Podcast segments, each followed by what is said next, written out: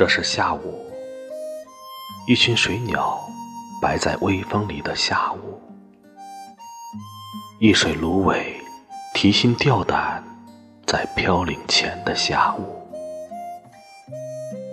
一只喜鹊站在白杨树上的下午，一个橘子遗忘在枝头的下午。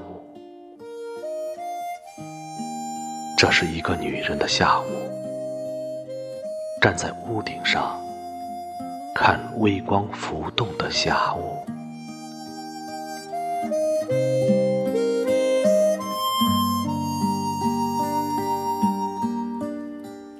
他看见大路上的人来来往往，没有人看见他。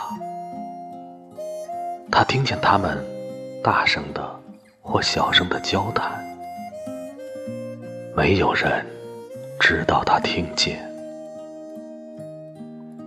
他计算着一个人从人群里走出来，对他挥手。没有人知道他在计算，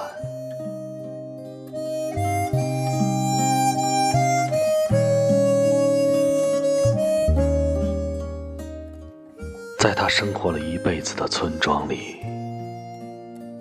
他又一次觉得，与天空这么近。